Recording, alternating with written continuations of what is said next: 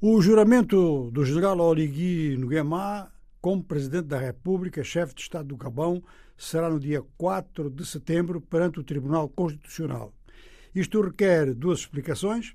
A primeira é que quem dirige o Gabão é um Conselho de Transição, que tem um presidente, mas que não é ainda Presidente da República, vai ser a partir de segunda-feira, e o Tribunal Constitucional, que foi dissolvido pelos militares junto com a Assembleia Nacional e com o Governo, esse Tribunal Constitucional vai ser reposto na sua posição, pelo menos para receber eh, o juramento do novo chefe de Estado. Quanto aos ministérios, há uma diretriz do Conselho de Transição que diz que os secretários-gerais e os diretores de serviço devem assegurar a continuidade desses mesmos serviços nos vários ministérios. Quer dizer que não há demissão de funcionários. Também a Comissão de Transição eh, fez um documento especial dirigido ao mercado mundial, dizendo que o Gabão vai cumprir todos os compromissos financeiros assumidos anteriormente. O Conselho de Paz e de Segurança da União Africana está reunido hoje para examinar a situação. Até agora não publicou qualquer eh, comunicado, nem mesmo os porta-vozes em Addis Abeba deram qualquer indicação. Acredita-se que esteja numa situação tão confusa quanto a da Comunidade Económica dos Estados da África Central. Situação confusa, porque em princípio os golpes de Estado são para ser condenados. Mas, por outro lado, também as fraudes eleitorais são para ser condenadas.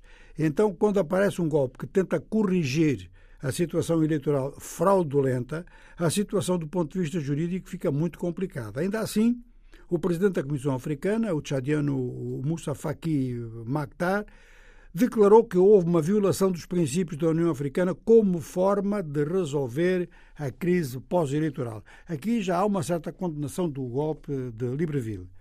Dito isso, e em função dos resultados que foram obtidos com declarações da União Africana sobre quatro golpes anteriores, os militares do Gabão não estão rigorosamente nada preocupados com isto e vão se preocupar mais com o que se possa passar dentro da CEAC, ou seja, a Comunidade Económica do Estado da África Central, para o caso de alguém, e há alguns ditadores com vontade disso, de alguém querer decretar então sanções contra o Gabão. Aí pode levantar problemas ao comércio regional, que justamente a partir do Gabão é muito importante, porque sendo um país que tinha um nível de gestão acima da média na África Central, que é produtor de petróleo e que tem dispositivos comerciais muito importantes, não só na capital, mas em três outras cidades, é claro que os comerciantes gaboneses são sempre muito presentes na África Central. E aí sim poderia causar problema a essa camada, que naturalmente é importante tanto para o abastecimento interno do Gabão quanto para o abastecimento da África Central.